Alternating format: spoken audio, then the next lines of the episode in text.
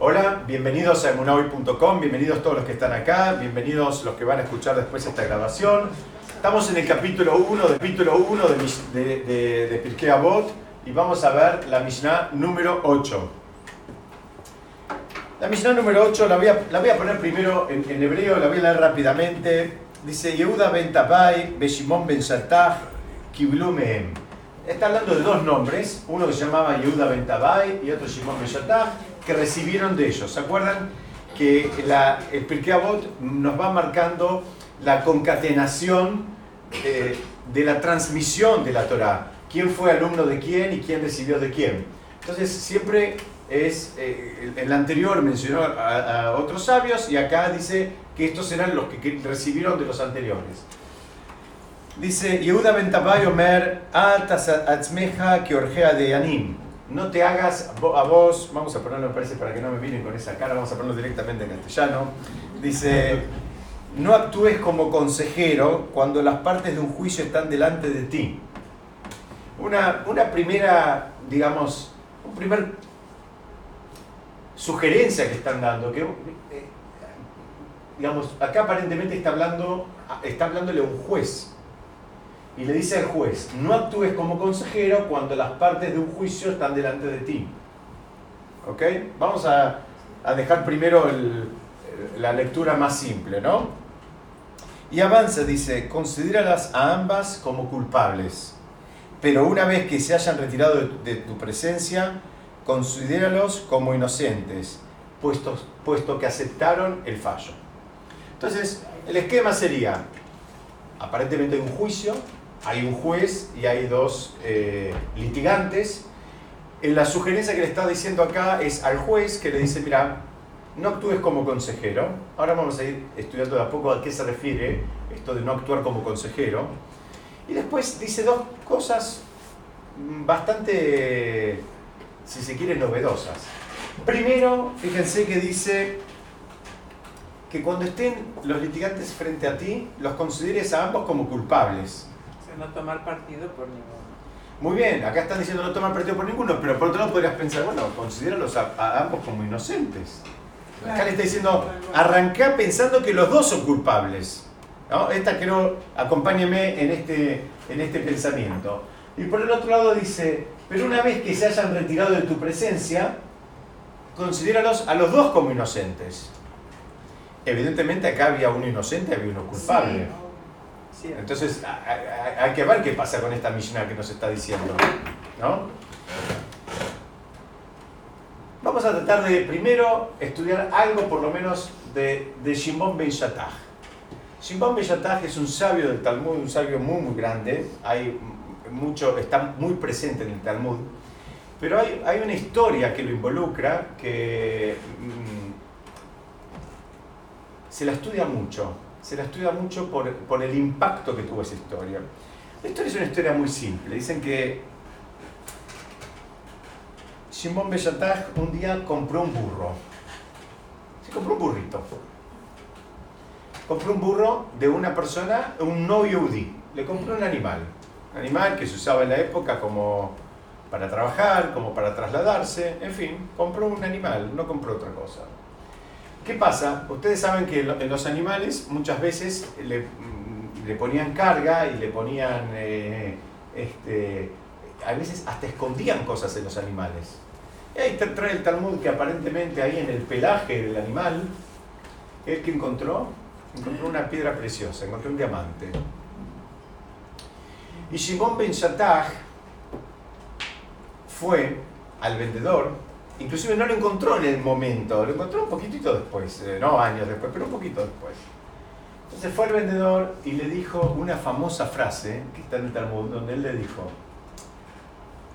Hamor Kaniti. Dice, un burro yo compré. Eben Tobá, una piedra preciosa, lo Kaniti. Y se la devuelve. Hasta ahí la historia, pero el Talmud sigue un poco más y nos cuenta la reacción de este vendedor al que le habían devuelto una piedra preciosa, que era, eh, creo que en todo tiempo y lugar, siempre fue mucho más cara que lo que vale un, burro.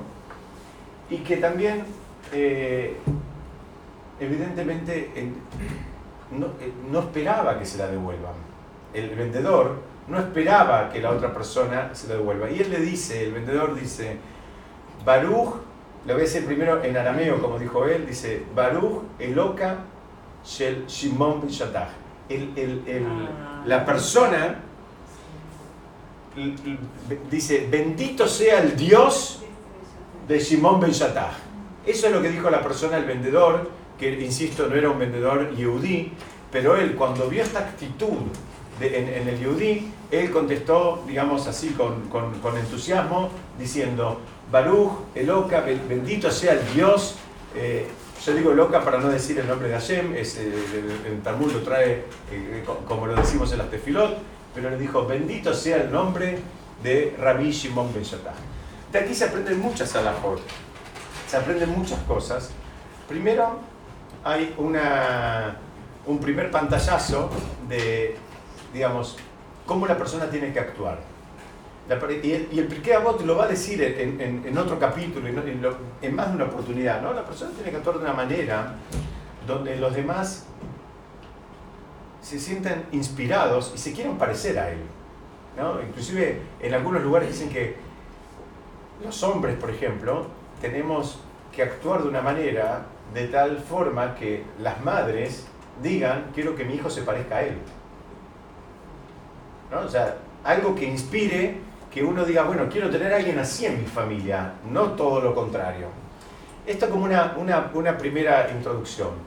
Una segunda introducción, esto se estudia lo que significa hacer Kiddush Hashem, hacer santificar el nombre divino. Algo que estudiamos la semana pasada, no sé si se acuerdan. Entonces, él hizo lo que se llama una gran santificación del hombre divino. ¿Por qué?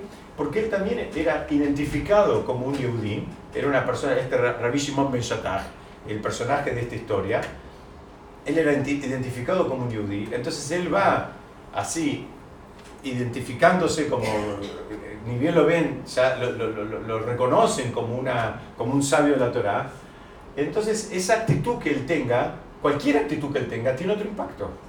Y tenemos que cuidarnos. Yo creo que acá conté más de una vez. Cuando yo empecé a usar equipada y barba hace muchos años, me acuerdo un rap me dijo, tenés que tener mucho cuidado. Dice, usar barba y equipar es una responsabilidad muy grande. Porque ya no sos vos, ahí va un judío, no es que, vas, no, no es que sos vos solito.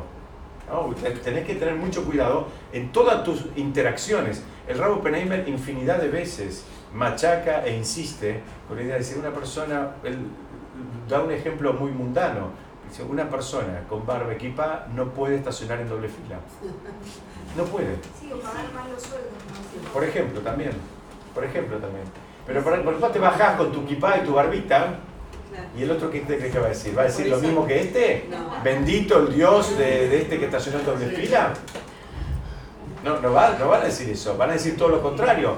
Entonces dice, la persona tiene que cuidarse mucho de que cada una de sus acciones por lo menos sea parve, por lo menos sea neutra. Si no consigue santificar el nombre divino, porque es difícil santificar el nombre divino en todo tiempo y lugar. Eso sería lo ideal, pero por lo menos no profanar el nombre divino, porque somos embajadores ¿m? en todo lo que hacemos. Y esto también es un concepto muy importante porque mucha gente piensa que la espiritualidad queda reducida a un espacio. Entonces, en, en un determinado espacio, en un determinado horario, entonces acá soy muy este, elevado. Después salgo a la calle y me comporto de una manera este, incorrecta. Bueno, de, esta, de esta historia de, Ribon- de Shimon Ben Shattach, que es uno de los protagonistas de esta Mishnah, se aprenden muchos de estos conceptos que estamos estudiando hoy. Entonces, esto era como una introducción para saber algo por lo menos de los personajes. Vamos a avanzar un poquitito. Entonces, ¿qué es lo que está diciendo él? Vamos a ver otro, otro concepto. Dice, Rabbi Shimon Ben Shattach estaba diciendo que consideren primero a los dos como culpables, ¿se acuerdan? Y después dice, cuando se, se vayan, considéralos a ambos como inocentes. Él está diciendo algo que es realmente un trabajo. Hay quienes están, analizan esta Mishnah y dicen, mira, no, no le está hablando necesariamente a los jueces. Eh, digamos, eh, de acuerdo a la primera lectura, parecería que le está hablando exclusivamente a los jueces. Pero no pienses que estás hablando, que, le está enseñando algo a los jueces. En alguna medida, todos digamos, con más voluntad o menos voluntad, nos la pasamos juzgando. Todos hacemos ese ejercicio pensando que es una mitzvah de la Torah que dice y juzgarás, que no hay una mitzvah que diga y juzgarás. Pero lo hacemos todo el tiempo, todo el tiempo emitimos juicios. Entonces ahí él lo que dice es, mira, ese juicio, eh, primero, si está en cabeza de un juez, muy bien, él tiene que considerar a, ambos como culpables. Y es pregunta, porque él dice, empezar considerándolos a ambos como culpables. Porque podríamos decir, y ustedes saben que el juicio en un tribunal rabínico es todo lo contrario en un, a un tribunal civil. ¿Qué significa? En un tribunal civil, sí, un segundo, en un tribunal civil se busca... Eh, se parte de la inocencia. Muy bien, pero no solo se parte de la inocencia. El, el juez está tratando de ver cómo lo hace pisar el palito al acusado para darse cuenta de, su, de, su, responsabilidad y de su culpabilidad. El trabajo de un tribunal rabínico era, porque hay un, hay un, hay un pasuk, hay un versículo que dice Betatzilo edad, que los jueces tenían que buscar la manera de salvar al acusado. Entonces había un acusado, digamos, que la pena sería eventualmente la pena de muerte, todo el trabajo de ese tribunal era encontrar la llave para, para, no, para no condenarlo a muerte, no, no era para, eh, digamos, eh, eh, juzgarlo con saña. Pero acá lo que está diciendo son, es, otra cosa. Acá está diciendo, mira, cuando empezás a juzgar, tenés que sospechar de los dos. Tu trabajo, tu trabajo es sospechar de los dos. Tu trabajo es empezar considerando que los dos son culpables. ¿Por qué? Porque evidentemente alguien cometió un error. Si no, no estarían acá. No estarían en este tribunal rabínico. Si llegaron a un tribunal es porque algo no lo, no lo supieron manejar del todo bien. Entonces, algo pasó acá. Hay un ruido. Todavía no sabemos de dónde viene el ruido, pero hay un ruido. No pienses, jajaja, ja, ja, no hay nada acá. Algo hay. Porque alguien se sintió mal, alguien está dolido, alguien trajo a otro a un, a un, tribunal rabínico, entonces no pienses que no pasa nada. Pero, eh, digamos, eso nos ayuda a entender cómo empieza todo esto. Ahora, la novedad de esta Mishnah, y creo que es una gran novedad del judaísmo, es que cuando terminó el juicio, ustedes saben que en el judaísmo no queda el concepto del, del precedente, del antecedente. Entonces dice, terminó, no tiene más antecedentes. No significa que porque una vez se equivocó, él se va a volver a equivocar. Es, es muy distinto a,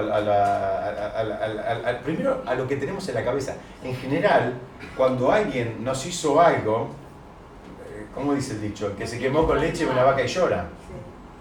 ¿No? Dice así. Muy bien. Bueno, la Torah viene y te dice, mira, sacate eso de la cabeza. Ya está. Si ya pasó el proceso, terminó el proceso, terminó. ¿Por qué? Porque tiene un, mérito de haber, digamos, de haberse avenido a un tribunal rabínico y haber aceptado la decisión del, en este caso del, juez, ¿no? Del que hace la, o del mismo tribunal. Entonces dice, eso ya, sacátelo de la cabeza, que es, que es un trabajo, insisto, a que ustedes me puedan decir, bueno, nosotros no somos jueces, pero jugamos todo el tiempo. Y todo el tiempo nos pasan cosas en nuestras interacciones con otras personas actuales o en salita de tres. Y seguimos encasillando a la persona en el lugar que la dejamos en salita de tres. Y viene el millonario y te dice, no, terminó, ya está. Terminó. Ahora son todos, son todos, ya está. ¿no? Eh, hay cosas que no podés dejarlos en un lugar de, de culpabilidad. ¿Por qué? Porque la persona no es la misma. Como nosotros no somos los mismos, las personas tampoco son las mismas. Pasaron los años, la persona tuvo otras motivaciones, otra influencia, otra información pasaron los Kippur, cada Kippur, cada Rosh Hashanah la persona se prepara, escuchó el shofar, se estremeció, hizo teshuvah, no piensas que es la misma. Cometió un error, posiblemente cometió un error. Por eso te dice, muy bien, están en juicio, ahora salieron, muy bien. Ahora tenés que ver a los dos como, como inocentes, cuando es obvio que hay uno que era culpable. Uno tuvo que pagar al otro, o uno le tuvo que pedir perdón, o uno le tuvo que devolver al otro, lo que fuera. Hubo uno que tuvo, no importa, ahora ya son los dos inocentes. Esto creo que es una de las grandes eh, novedades que trae esta Mishnah. Hay otra lectura que la trae un sabio que se llama el Benishkai y él dice,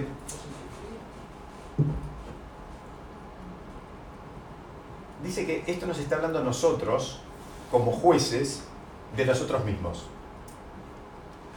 La persona cuando se tiene que juzgar a sí misma es muy benévola. Y no, la verdad no fui el jueves porque llovía, hacía mucho frío. Y era mejor que no me resfríe y no me engripe con todo lo que las pestes que están dando vueltas. Mejor me voy a casa. O sea, nos hacemos muchos mimitos. Nos hacemos muchos mimitos. Entonces dice, eh, el Luis dice, mira, no saques, cuando vos te tenés que evaluar a vos mismo, hace falta que seas honesto. No saques conclusión, por eso dice, empezá, empezá por la culpabilidad. No, te hagas descuentos. Lo que está diciendo la millona esta es, cuando ahora, vamos a analizarla de otro lado, ahora estamos haciendo el, el balance, si se quiere, del día antes de irnos a dormir.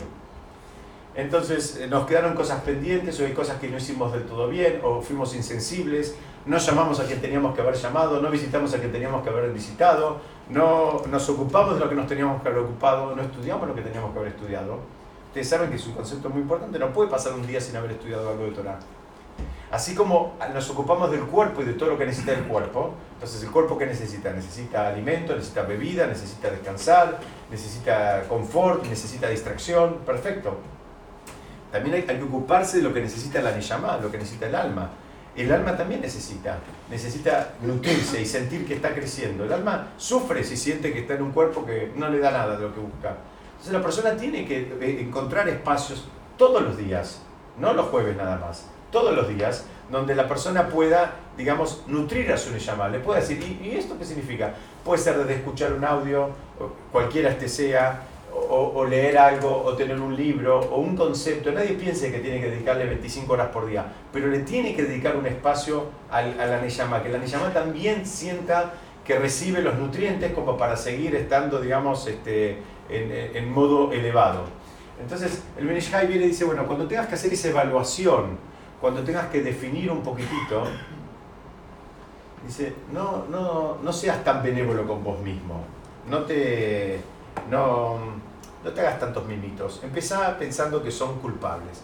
Entonces, ven que acá hay varias, hay, hay varias hipótesis, digamos, una es analizarlo esto para un juez propiamente dicho, otra es analizarlo para nosotros, haciendo de jueces para con otros, otro somos para nosotros analizando nuestro accionar ¿no? en el mundo, eh, no solo de Torah Mitzvot, en el mundo en general, ¿no? Eh, en nuestras acciones. Y hay, hay, hay, hay, un par de cosas más que tienen que ver con el, el, concepto también de, de, no apresurarse. Dice, las palabras de los sabios se escuchan con calma. Esto lo trae y lo dice Coelet, lo dice el rey, el rey Salomón. Dice, Dibreja Hamim Benahat Nishmaim.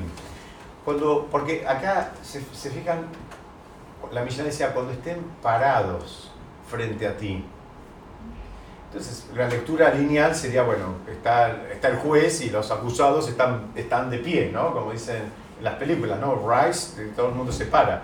Pero acá dice, se refiere a eso, dice, esa palabra omdim está invitando a que, a que uno pare un minutito. Tiene que hacer, eh, tiene que emitir un juicio que no lo haga la apresurada, que, que, que haya un, un manto de calma para, para tratar de hacer justamente el, el, trabajo de una manera apropiada y no de una manera apresurada como uno lo puede terminar haciendo. Por eso dice, habla de la palabra omdim. Omdim quiere decir parado, también una mud, que es, eh, es una columna, es algo que está firme. Dice, bueno, cuando vos tengas que emitir un juicio, afirmate bien, ¿qué significa? Eh, que no te dejes llevar por el primer viento que viene, por el primer impulso que viene. Fíjense, la siguiente Mishnah va, va, va por el mismo lado. Dice así, Simón Bellatak solía decir, examina cuidadosamente, muy cuidadosamente a los testigos. ¿sí? Antes estaba hablando de cómo funcionaba el, el, juicio, ahora te está diciendo, mira, tenés que examinar con mucho cuidado a los testigos. Ahora vamos a ver de qué se trata. Dice, y fíjate muy bien en tus palabras. O sea, lo que dice el juez. Ahí no se ve ahí atrás, ahora yo lo leo y me siguen. Bueno, yo lo leo, yo lo leo. Vamos de vuelta. Shimon Ben Shatak solía decir, examina muy cuidadosamente a los testigos. Parece una, parece una, una- un consejo medio, Sí, medio innecesario, ¿no? Es obvio que hay que cosas, pero ahora vamos a ver que no, no- no era tan así. Dice, y fíjate muy bien en tus palabras, no sea que los testigos encuentren en ella motivos para dar eh, testimonio falso. ¿Qué significa? No letra. No inducir. Muy bien, no solo no de dar- no inducirlo, sino como que, que no, que, que tu sistema no sea ya previsible. Le podés dar letra o a este, a este testigo o este le va a enseñar a otro a que con este juez vaya por este lado. Entonces, acá quiero explicar un concepto que existía cuando, cuando, cuando había un, caso y había distintos este, testigos. Hay, hay un concepto que en hebreo se llama hakira. Hakira, la hakor es como investigar. Pero, ¿qué es lo que se investigaba? Se investigaba al testigo, primero, en, en lo que representa a lo que él decía y, y- y- y- se lo investigaba en su calidad de testigo. ¿Qué significa? Si venía un testigo y decía que vio a fulano a las 6 de la tarde en cabildo y juramento, se le empezaba a investigar para ver si era posible que él haya estado en cabildo y juramento a las 6 de la tarde a la hora que él dice que lo vio a fulano. Y después se le hacían preguntas. Bueno, vos estás en cabildo y juramento, ¿de qué vereda, de qué vereda estabas parada, parado? ¿Está- ¿Te daba el sol o no te daba el sol? ¿Dónde estaba la luna? ¿Dónde estaba el semáforo? ¿Qué carteles viste? ¿De- ¿Para dónde cruzabas? ¿De qué mano venías? Entonces se llaman las jaquirotera y, y eran preguntas que venían al caso mezcladas con otras que no venían al caso, que justamente eran para aturdir, para, para, para confundir a la persona.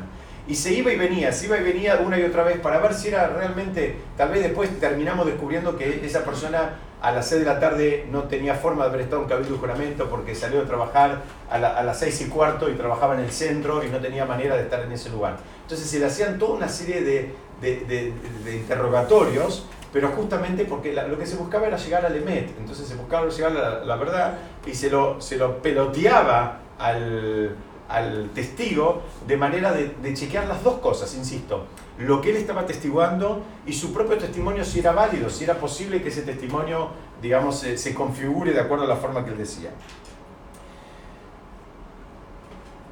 La idea era que ¿Qué pasaba si no era válido? Muy bien, se- en, en hebreo se llama que se, se lo, se, lo, se lo descalificaba como testigo. Y ustedes saben que en el sistema judicial judío los testigos siempre tienen que venir mínimo de a dos.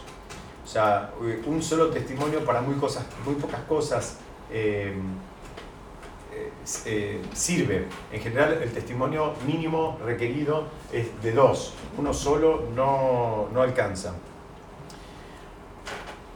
un ejemplo del testimonio de uno que alcanza es, por ejemplo, eh, ustedes saben que cuando en una época de guerra, o una época, sí, vamos a pensar de guerra, vamos a dar un ejemplo, eh, un hombre podría haber ido a la guerra como parte de un ejército, y a veces de esas guerras lamentablemente no volvían todos. No volvían todos porque algunos morían en combate, y otros eran llevados cautivos y otros eh, quién sabe dónde terminaban, vendidos como esclavos, en fin, no se sabía nada de ellos.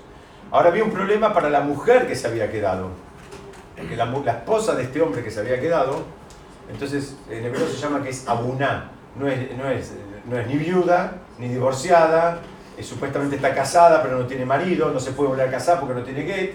Entonces, es, es un problema, es, es un problema realmente. E inclusive ya en la época del rey David, los hombres cuando salían a la guerra, le dejaban, para evitar todos estos tipos de problemas, le dejaban un get a la esposa, porque eh, era parte del abuso a veces de, las, de los ejércitos enemigos, que los llevaban cautivos y los, los pasaban a otro, a otro país, a otra ciudad, a otro lugar, donde se perdía rastro de la persona, no se, no, no se sabía dónde estaba. Entonces, en esa época ya se les dejaba un get a la mujer, eh, cosa que si Hasu y Shalom llegaba a pasar alguna de, estas, eh, de estos escenarios, la, persona, la mujer estaba liberada de poder seguir con su vida, porque a veces eh, son, son muchos años. Y no piensen que esto es algo que pasaba tanto en, en épocas pretéritas. Hasta hace muy pocos años, eh, por ejemplo, el Rabo Badio Yosef, Sichronol Librajá, en un momento él estaba, esta- estaba enfermo, lo- lo- lo- necesitaba una intervención quirúrgica Entonces él lo atienden en el... Estoy hablando de algo que pasó tal vez hace, no sé, 6, 7 años. Entonces lo atienden y dice, bueno, lo vamos a, a intervenir hoy mismo, le vamos a hacer una operación, no me acuerdo de qué, pero una, una cirugía. Entonces él le dice, ¿no puede ser mañana? Y el cirujano dice, ¿qué mañana? Lo tenemos que operar ahora, no hay mañana, es ahora, una cirugía, no, no es un chiste. Entonces él dijo, no, porque yo estoy haciendo, estoy escribiéndole un, lo que llama, en hebreo se llama un eter, para liberar a una mujer que estaba en esta condición, que pasa a veces en los ejércitos israelíes, también pasa y demás. Dice, si yo no le escribo a la mujer, no sé, si llega a pasar algo, no sé quién se lo va a poder, quién la va a poder liberar, porque solamente los grandes podrían buscarle la puerta para liberarla. Y en esos casos, un testigo alcanzaba. O sea, si alguien venía y decía, mira, lamentablemente yo lo vi a, tu marido, eh, o, o atestiguaba frente al tribunal, lo vi morir en el campo de batalla, alcanzaba. Ahí no le pedíamos dos testigos.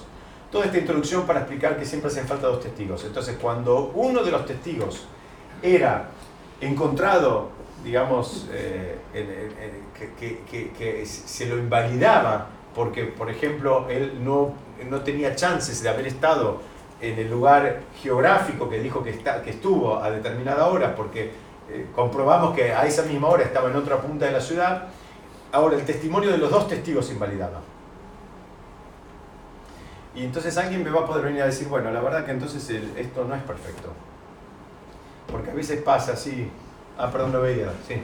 Sí, Sí. no, quería preguntarte si solo se, se examina la calidad del testigo o lo que el testigo atestigua, nada más. Es decir, ¿vale el testimonio de la mujer del acusado o del hermano o del deudor o del acreedor, que se llama las generales de la ley? No, muy bien. Acá me están preguntando quiénes son los que son valen para testigo. Hay, eh, para dar testimonio, hay, em, eh, hay un montón de leyes de quienes pueden dar testimonio en un caso y quienes no. Algunas de las leyes así genéricas son el que es, eh, el que es en hebreo se llama noguea badabar, el que está tocado por la cosa, que está en alguna medida involucrado, o porque es el cuñado, o es el hermano, o es el mm, primo familiar, el jefe, el acreedor, el deudor, o quien sea, queda invalidado porque él tiene, digamos, una, una- agenda propia en este caso. Eh, después hay, hay, mm, hay, digamos, otros requisitos para poder eh, ser testigo. Ustedes saben que el testigo en la época, digamos, por ejemplo, de- de- del Beit HaMikdash, no piensen, que, eh, no, piensen que era como ser testigo en un caso ahora, ¿no? Hoy, en realidad, nosotros tenemos una mitzvah que tiene que ver con no levantar falso testimonio. Y esa es una mitzvah para toda época y lugar. Pero en la época del Beit HaMikdash, inclusive se hacía un juramento en el nombre de Dios que lo que iban a decir era verdad. Es decir, no era algo liviano ser testigo y no era algo liviano que lo encuentren a uno, digamos, como se llama en hebreo como testigo falso. Edim, edim son memim se llama en hebreo.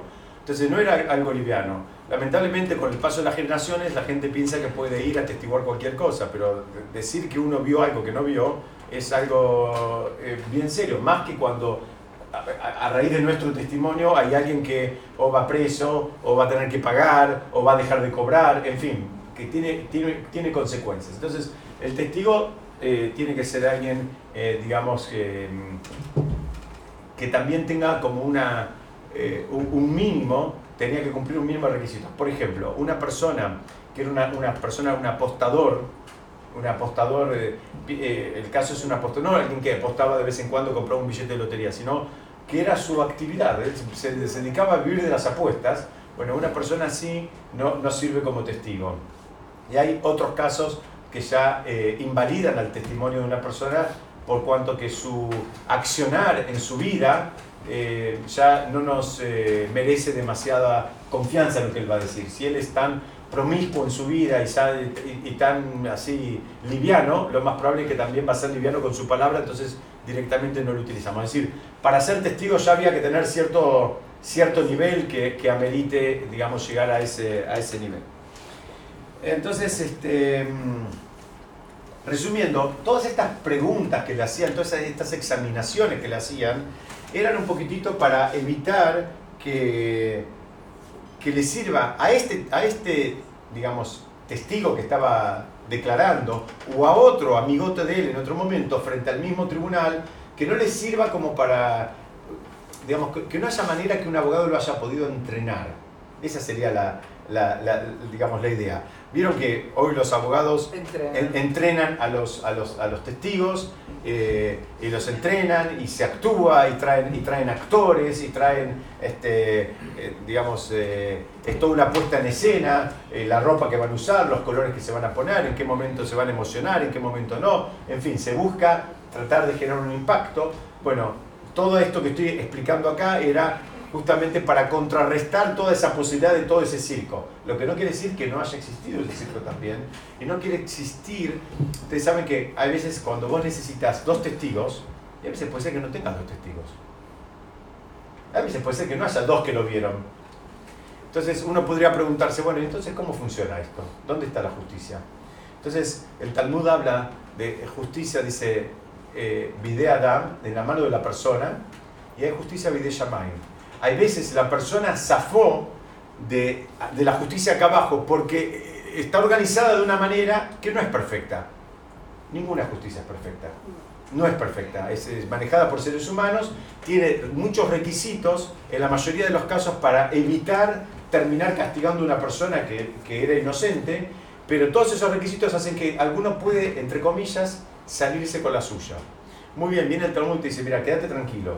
Que se, que se haya salido con la suya en un ámbito judicial no significa que después no tenga una cuentita que pagar arriba, que la va a pagar en el momento, o después, o más tarde, o él, o sus hijos, en fin. De la justicia no zafa.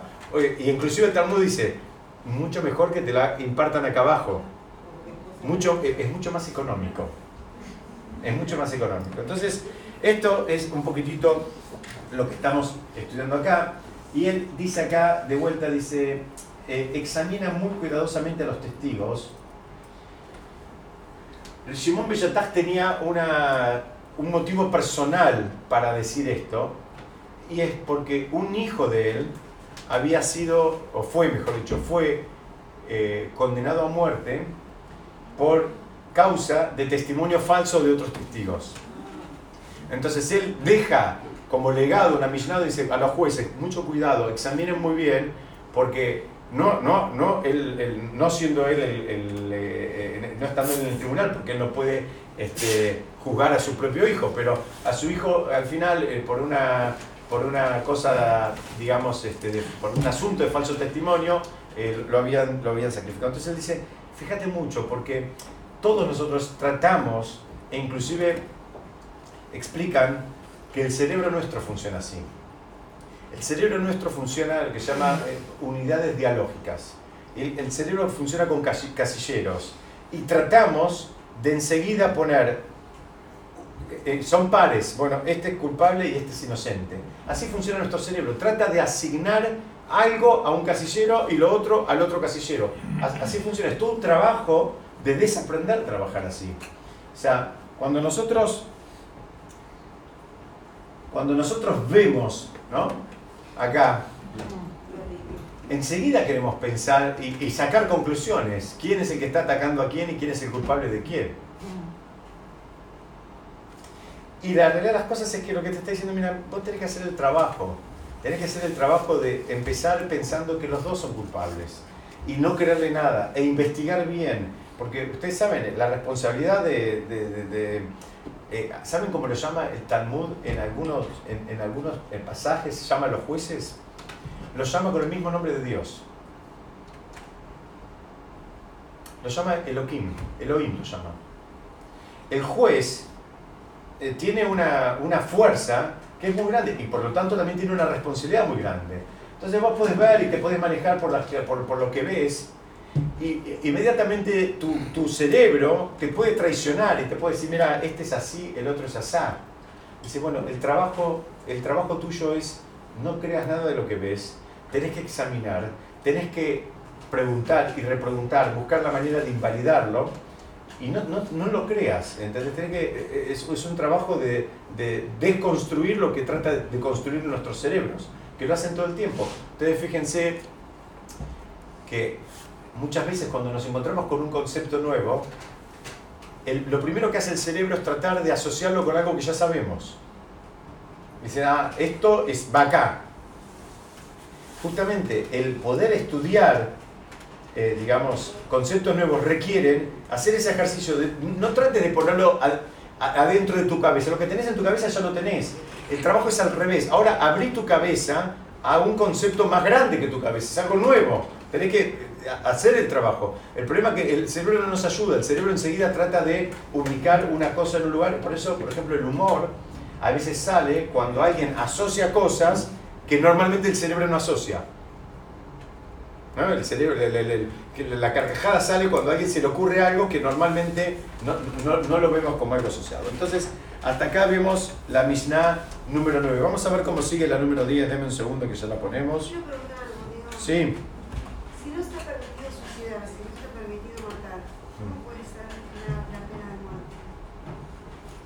No, hay una pena de muerte. Acá me están preguntando, no está permitido suicidarse y no está permitido matar. Vamos por partes. Son dos preguntas muy distintas. El suicidio está absolutamente prohibido eh, porque tiene una razón de ser. Eh, nosotros no decidimos cuándo venimos a este mundo y nosotros no podemos decidir cuándo nos vamos. Cada uno tenemos una misión y es Hashem el que está manejando el mundo y Hashem nos deja en el mundo con la idea de que hagamos cosas, esas cosas que hagamos tienen un impacto en nosotros, en nuestras familias, en nuestra comunidad, en nuestras amistades, en todo. Y hay gente que está esperando que hagamos cosas. Entonces no podemos, por más que los desafíos que nos toquen sean a veces un poco pesados o difíciles, la persona no puede, digamos, eh, eh, eh, tomar la decisión de quitarse la vida a Jesús Shalom. Eso es una, es una cosa muy seria. Ahora, la pena de muerte sí existe para determinadas decisiones, pero el trabajo del tribunal no es empezar por la pena de muerte, sino que cuando no quedó opción, bueno, llegó a la pena de muerte. Inclusive el Talmud dice que un tribunal rabínico que generaba una pena de muerte en 70 años lo llamaban tribunal asesino. Lo llamaban asesino. ¿Por qué? Porque se buscaba que, que- que- no pase eso. Porque es algo, es algo, digamos, es algo grave, es algo malo para, para, no solo para el que se va, para todos, para los que quedamos, para la- la- la- la- las amistades, para la familia y lo demás. Buscaban, pero la pena de muerte existe. Hay transgresiones que, que tienen, que, digamos, que, que tenían ese, ese castigo. De todas maneras, no era algo muy, muy habitual, a pesar de que el Talmud está lleno de, de- de detalles de los procedimientos y demás. eh, insisto, ahí mismo el Talmud dice, una vez en 70 años, un muerto en 70 años, tribunal asesino. Vamos que quiero mostrarles la Mishnah número 10. La que me gustó a mí. Vamos a ver la Mishnah número 10 entonces. La Mishnah número 10 empieza también con la, la secuencia, ¿no? Shemaya y Abtalión recibieron la tradición oral de los anteriores, o sea, de Shimon eh, Ben Shattach y de, de, de Ben Tabai que estudiamos antes.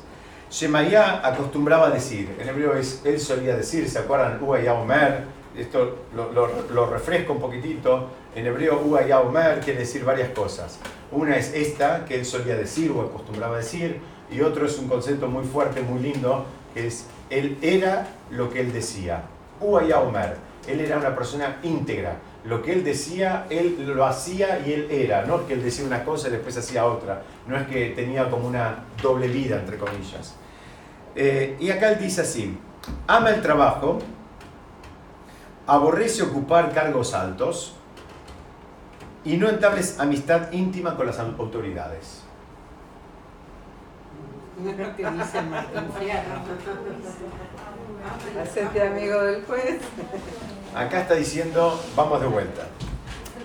Ama el trabajo, aborrece ocupar cargos altos. Este, este concepto, lo que él está diciendo, eh, la persona, una, una de las cosas que la persona debe tratar de, de cuidar y de mantener en su vida, y tal vez es algo que, eh, uno de los valores que uno puede transmitirle a sus hijos, es poder mantener la independencia moral. La independencia moral, porque ¿cuál es el problema de los alto- altos cargos? Es que puede ser que termines haciendo cosas que vayan contra los principios de la Torah y las mitzvot, porque tenés que mantener el cargo. Ya en una empresa hay veces tenés que hacer cosas que, que- que- digamos, que están difíciles. El otro día, ustedes saben, acá en el templo hay un grupo de, de- ¿cómo se llama?, de WhatsApp, que es generalmente para comunicar los horarios eh, de tefilá, de los minyanim, etcétera, etcétera, y los cursos y lo que fuere. Y el otro día una persona mandó el currículum de, de un, de, de- otra persona y dijo, disculpen, me tomo el atrevimiento de poner un currículum, que si se trata de una persona yehudí, que es despachante de aduanas, que es eh, graduado, que trabaja mucho y demás, que está trabajando en un estudio de despachantes, que ahora, digamos, lo están echando porque él se niega a trabajar en Shabbat. Como él no quiere trabajar en Shabbat, entonces, bueno, ahora lo terminan despidiendo. Entonces, estaban empezando a hacer circular el currículum a ver si había alguna persona que lo podía ubicar, porque en este caso es una persona que se queda sin trabajo, eh, digamos, por, por, por, por- un tema de, de, de- de cum- de cumplir Torah Mitzvot. Lo que la Mishnah está diciendo dice, mira, trata de mantener el- eh, esa independencia moral, porque todo tiene un precio. Los, los, las- los que con- conocen cómo funcionan las empresas grandes, el, el ir subiendo en la empresa grande significa que tu agenda y la agenda de la empresa están, tienen cada vez más intersección. Vos no tenés este, independencia, vos no tenés vida, vos no tenés horario, vos no tenés nada y a partir de que te di un celular te puedo llamar en cualquier hora, en cualquier momento, en cualquier lugar, mismo las vacaciones, mismo eh, en, en- cualquier contexto. Eso es por un lado. Por el otro lado, habla de amar el trabajo. Eh, dice, primero, la persona que es inclusive independiente económicamente, que consigue trabajar, entonces tiene su ingreso, ya no está eh, aspirando a un puestito eh, político en algún lugar. La persona que tiene su, su- su- su manera de generar, eh, no me meto en ese circo. ¿Para quién quisiera meterse en ese lugar? Eh, Muchos. Muy bien, pero la mayoría, muy bien, me dicen acá muchos quieren, claro que quieren muchos, pero digamos, ¿desde qué lugar se quieren meter? Un lugar donde para beneficiarse rápidamente, de- hacerse rico en seis meses y mudarme a Puerto Madero. Digamos, eso es lo que... ¿Cómo? No sé qué dejar de tu vida, o sea, qué estás entregando. Muy bien, muy bien. El primer concepto que estás dejando es tu independencia moral. El precio es muy alto. Absolutamente alto. Fíjate que eso es, eso es lo que terminan diciendo. Mirá, vos tenés que tener tu trabajo, vos tenés que tener tu fuente de tus ingresos, de tu, de tu fuente de ingresos, y no dependas del favor de otro político que te haga para ponerte en tal lugar, para que estés en tal otro lugar, para que recibas de tal lugar. Ahora vamos a seguir estudiándolo.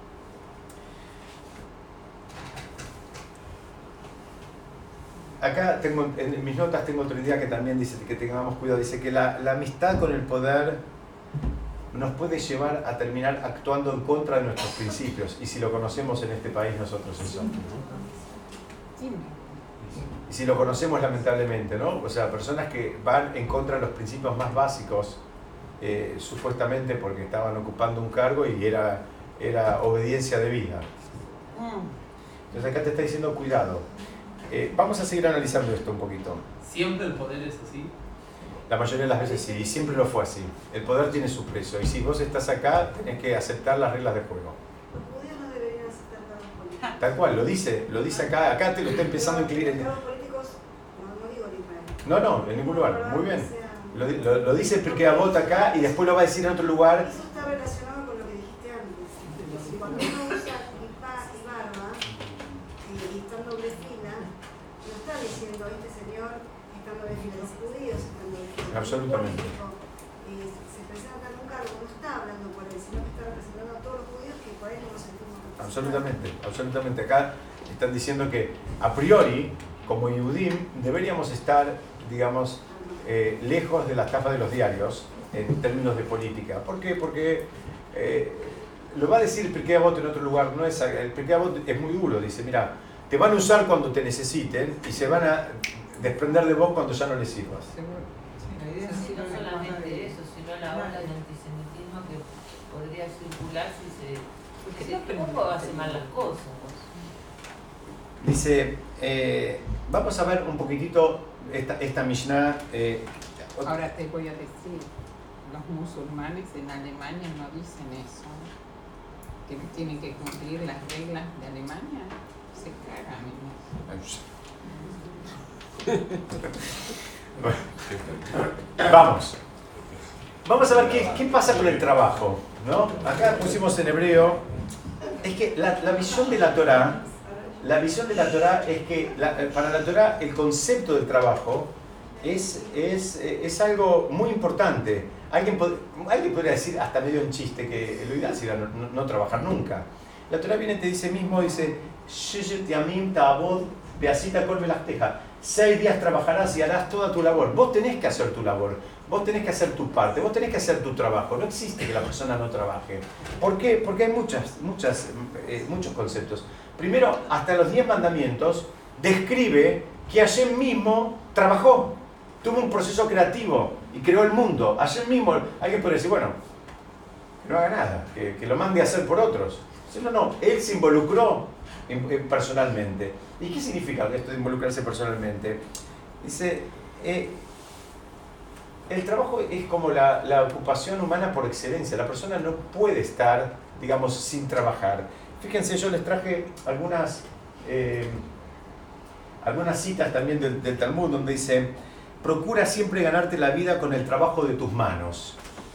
No desprecies la ocupación que te parezca indi- indigna a tu casta o a tu nivel cultural, pues en cualquier caso es preferible trabajar a vivir de la caridad del prójimo. Esto lo dice el Talmud en Baba Batra. Esto, esto va contra los planes trabajar. Hay que poner un congreso. Esto va contra todos los planes. Pero, pero eso parece un chiste. Pero ¿saben qué? Le hicieron bolsa a la vida con esos planes. Alguien piensa que los beneficiaron. No, Los perdieron la destruyeron. dignidad, destruyeron la Absolutamente. dignidad. Los destruyeron hace, hace dos o tres años. Fuimos eh, con mi familia a, a- a Entre Ríos. eh, En las vacaciones de invierno unos días, fuimos a recorrer ahí la de Villa Domínguez y demás, donde estaban las colonias judías y demás. Y en un momento yo le pregunto, ¿de qué vive esta gente, no? Las colonias. Me dice, no, ninguno trabaja. En cada familia tenés uno, dos o tres planes, tienen un cable de, de- de- de- televisión que no, no les cobran, tienen esto, tienen otro. no, acá nadie trabaja. Les cuento que eh, esto va en contra a la concepción de la Torah. La persona tiene que trabajar, la persona, porque aparte, la persona cuando trabaja también lo ayuda a su, a, su vínculo con Hashem. Porque todos, en cualquier trabajo, por más que uno se la crea, se da cuenta que en un momento uno puede hacer mucho, pero hay una parte de la bendición que viene de arriba. Por más que vos hagas todo, y más en este país, que tal vez hiciste todo para hacer algo de excelencia y viene te mueven el dólar de 38, 45 y todo lo que hiciste eh, ahora no sirve y tenés que empezar de vuelta y en fin, en otros países más estables tal vez sea más difícil verlo. En este país es mucho más fácil ver la mano de Hashem. Así como estudiamos alguna vez que en una sociedad agrícola ganadera, ¿cómo? Algo bueno tienen en ese. Baruch Hashem. Me dicen acá algo bueno tiene vivir acá en Buenos Aires. Pero claro, vemos, vemos la mano de Hashem porque está. Ponemos todo nuestro esfuerzo, todo nuestro amor, nuestro cariño por hacer las cosas de la mejor manera posible, cada uno en su actividad, pero sabemos que con eso no alcanza. Y ese es un trabajo espiritual. Darse cuenta, ya estoy un segundo, darse cuenta que, que- que no es tu excelencia la que te va a terminar haciendo exitoso, es la bendición de Hashem. Así como una sociedad agrícola ganadera era más fácil verlo. ¿Por qué? Porque en la persona que cultiva el campo, él puede hacer todo su esfuerzo, pone, planta, eh, cosecha y demás, pero si después no llueve la medida necesaria, y justa, porque se acuerdan que estudiamos, si llueve de más, se inunda, si llueve de menos, se, se seca. Entonces tiene, la persona tiene un poco más eh, la presencia divina. Es un trabajo también, porque a veces cuanto más exitosos somos, más nos las creemos y pensamos que tiene que ver con el fruto de nuestras manos.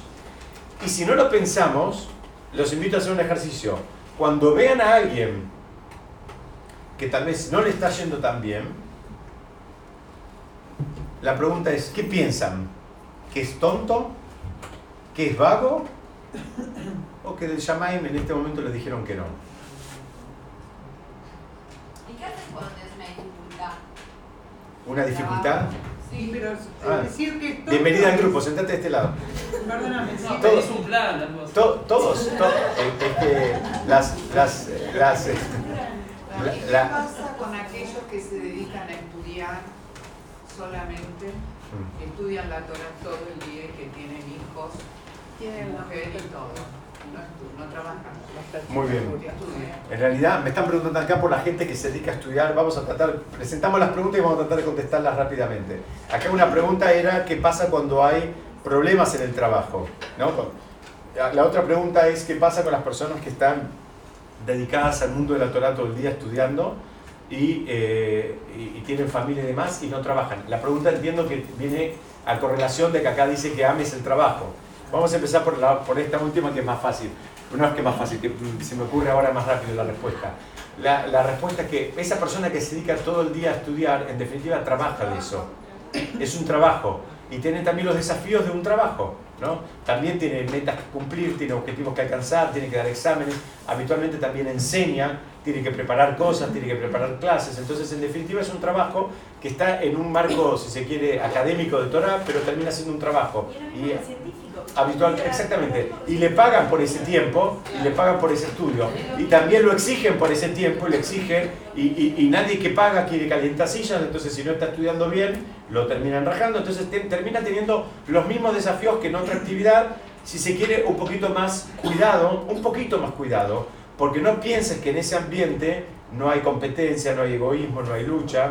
También hay, lamentablemente, en ese ambiente supuestamente más elevado, si no nos refinamos, aparecen todas las miserias. Entonces la gente, eh, eh, fulano da la clase, pero la quiere dar mengano, entonces empieza a ver todo, todo un tema. ¿Y qué pasa con fulano cuando le dicen que la va a dar mengano? ¿O qué pasa con mengano cuando dicen vos no, le dicen al otro? Es todo en definitiva un trabajo de midot, lo mismo que existe en un trabajo, digamos, secular, donde ascienden a uno y no al otro, a uno le pagan el doble que al otro, en fin, es el mismo desafío.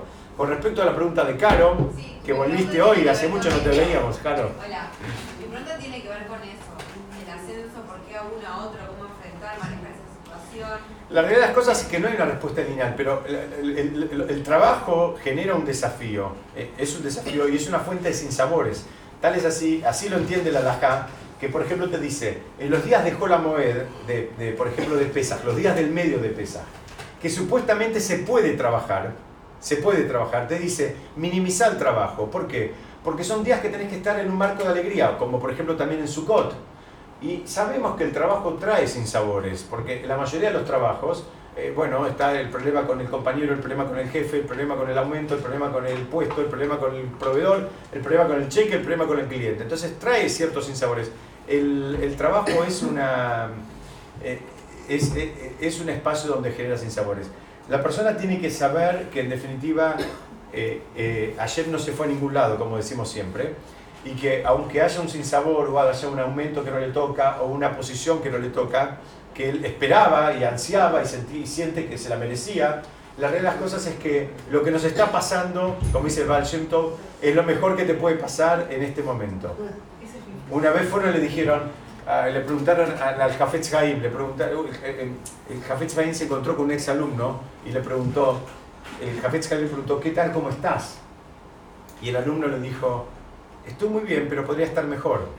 El Jafetz Haim le dijo, no, si podrías estar mejor, estarías mejor. Estás exactamente lo bien que necesitas estar para hacer lo que tenés que hacer en este momento. ¿Para qué le pregunto? Muy bien, muy bien, porque quería ver, muy bien la pregunta. Acá me pregunta Patricia, ¿para qué le preguntó? Le preguntó para saber bien dónde estaba parado espiritualmente, era el alumno de él. Y el alumno de él no entendió nada todavía, pensaba que Hashem se equivoca, que Hashem me está eh, dando el puesto de subgerente cuando yo me merecía el de gerente. El jefe me dijo, "Vos- vos no se equivocó, no puede estar mejor. Este es el puesto que vos, en en este lugar vos tenés que hacer tus desafíos. Vamos a avanzar un poquito más, que no quiero que se me vayan sin terminar esta Mishnah.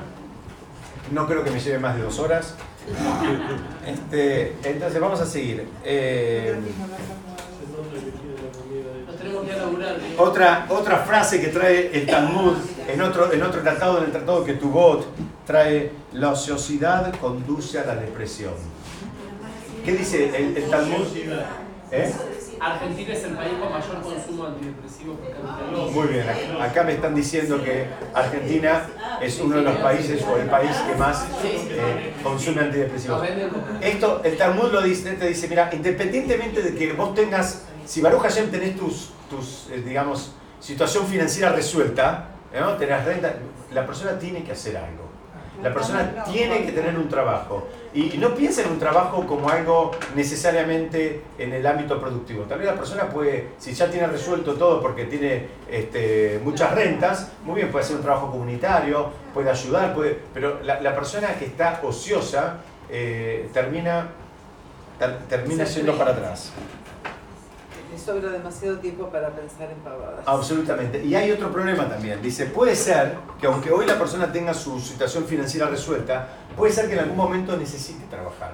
Y aquella persona que nunca trabajó y, y- ahora en un momento de la vida, tal vez estando en una edad más eh, medianita, mediana o un poco más alta, tiene que salir a trabajar, es un mundo que se viene abajo. La persona que todo el tiempo estuvo, porque el trabajar es un poco lo que hablamos acá, no es solamente el hecho de producir, es el hecho de poder interactuar con las personas y saber que el mundo no es un mundo justo. Todos eh, quisiéramos garantizarnos a nosotros y a nuestros hijos un mundo justo. La realidad de las cosas es que a veces pasan injusticias. A veces le dan el, el- puesto a alguien que no se lo merecía, le dan el aumento a alguien que no se lo merecía, el que se hace el vivo y llega tarde, el jefe no se da cuenta y uno que llega antes de hora eh, no es reconocido. En fin, pasan esas cosas. Esas cosas son parte del aprendizaje que la persona necesita hacer como para convertirse en una persona que sabe que hay que lidiar con todo eso. Si tenés que empezar a lidiar con todo eso, ya siendo muy mayor, va a ser mucho más difícil. Vamos a la siguiente. Dice, fíjense, en el Tratado de Kiyushima hay un montón de fuentes talmúdicas que van por el mismo lado. Dice, el hombre que no le enseña a su hijo un oficio que le permita ganarse el pan, el pan, perdón, hace de él un ladrón y un ban- bandido.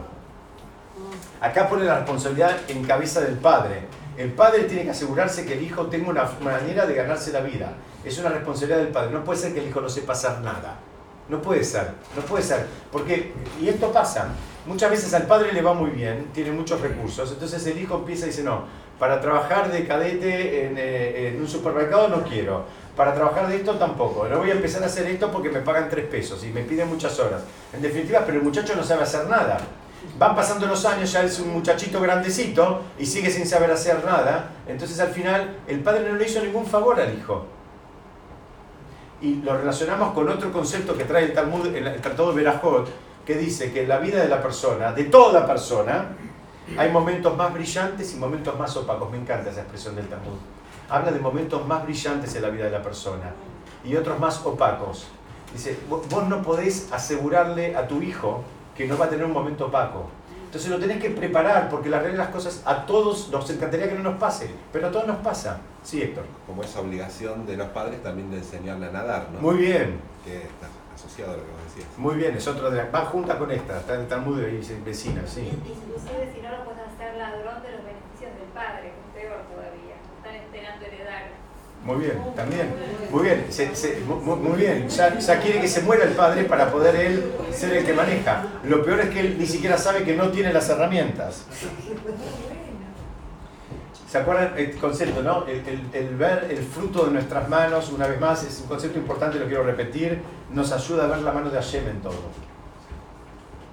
¿no? En cualquier profesión, uno puede hacer todo, pero si no tiene esa cuota de verajá de que venga de arriba, a veces el, el- el cliente, el paciente, el, eh, no, no para acá, ¿no? Tiene que entrar, tiene que entrar en, esta, en, esta, en esta puerta. Cualquier, cualquier, eh, cualquier, cual- cualquier, fíjense que el Talmud habla de un oficio. Acá hay dibujitos de distintos oficios. ¿Qué significa? Una manera digna de ganarse la vida.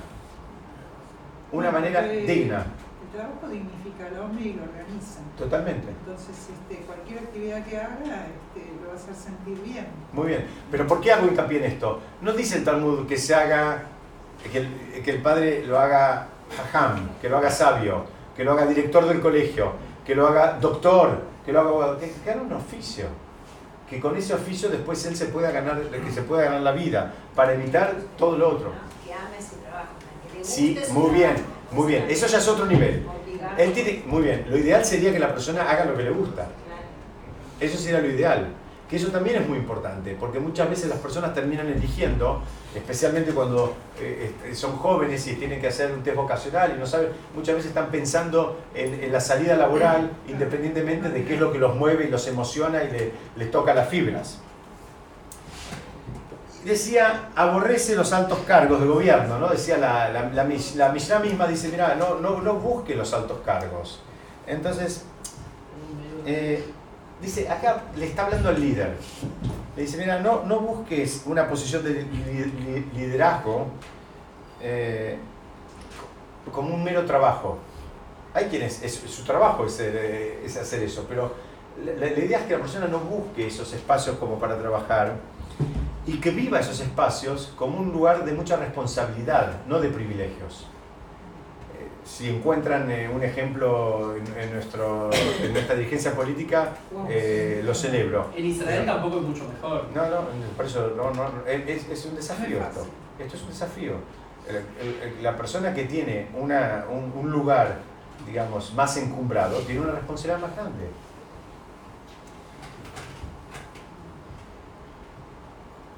Dicen, alguien podría pensar, bueno, esto también tiene que ver con, con, el, eh, con el gobierno. Bueno, yo, Baruch Hashem, no tengo nada que ver con el gobierno. Esto también es válido para también cuestiones políticas comunitarias. Esto también es por políticas comunitarias. ¿Cuánto de la política comunitaria, ¿no? Muchos de los que actúan en la política comunitaria se, se consideran que son dadores y en realidad eh, ellos son más tomadores que dadores porque la comunidad le termina siendo más por ellos que ellos por la comunidad. Entonces, acá, y con esto quiero terminar, eh, hay una historia muy interesante donde había un puesto eh, para un cargo comunitario, un puesto importante, y habían elegido o habían invitado a una persona para que lo ocupe. Y esa persona va a su rab y le dice, mira, le dice, mire rab, tengo un problema.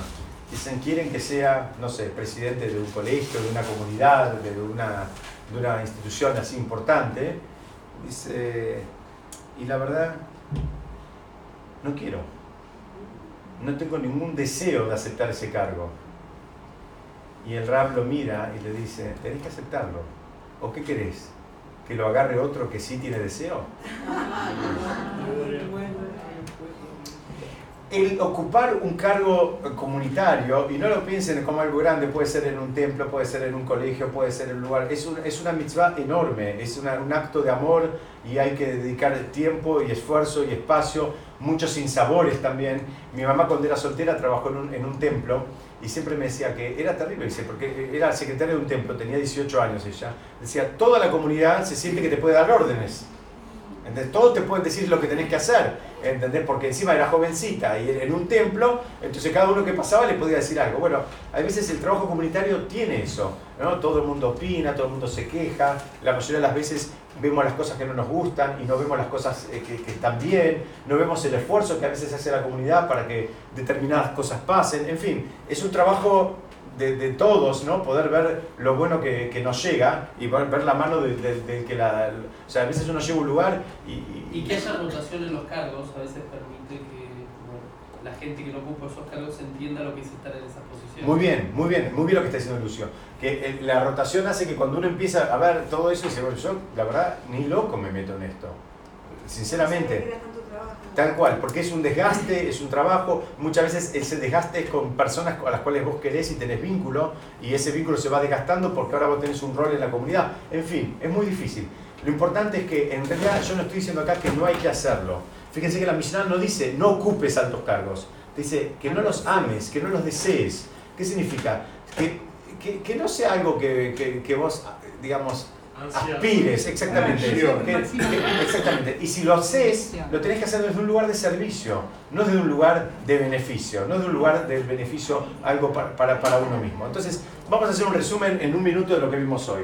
Empezamos hablando en la misión anterior de qué hablamos, de Simón Ben Shattach, de cómo él hizo eh, eh, una santificación del nombre divino en un acto tan simple eh, como devolver algo que no era de él. Pero explican, y esto es algo que quiero aclarar, que para que se produzca la, la- la santificación del nombre divino, hace falta que el otro te identifique como Yehudí. Una vez, lamentablemente, ya, creo que lo conté ya alguna vez, a una hermana mía se había ido de acá a la costa y en la, en la, en la ruta entra al baño y encuentra una cartera completa con, con- con dinero, con llaves, con celular, con esto, con lo otro, completa. Entonces agarra mi hermana la, la cartera y, y no sé, llamó el último número, no sé qué, no sé cuánto, hasta que ubicaron al, al- marido de la dueña de la cartera, que ya estaban a 100 kilómetros de distancia. Entonces ella dice, mira, encontré la cartera acá en, este, en, una estación de servicio, en el, baño de una estación de servicio, qué sé yo. Entonces la, la, la tuvieron que esperar dos horas a que vuelva la, la dueña de la cartera. Me acuerdo en su momento, mi hermana me lo contaba con mucha emoción, que hizo la mitzvah de devolver la cartera. Y yo le pregunté, le digo, ¿ella te identificó como judía? Me dice, no. Le digo, no hiciste ninguna mitzvah.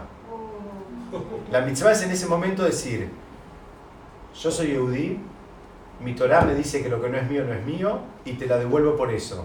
No por una ley social.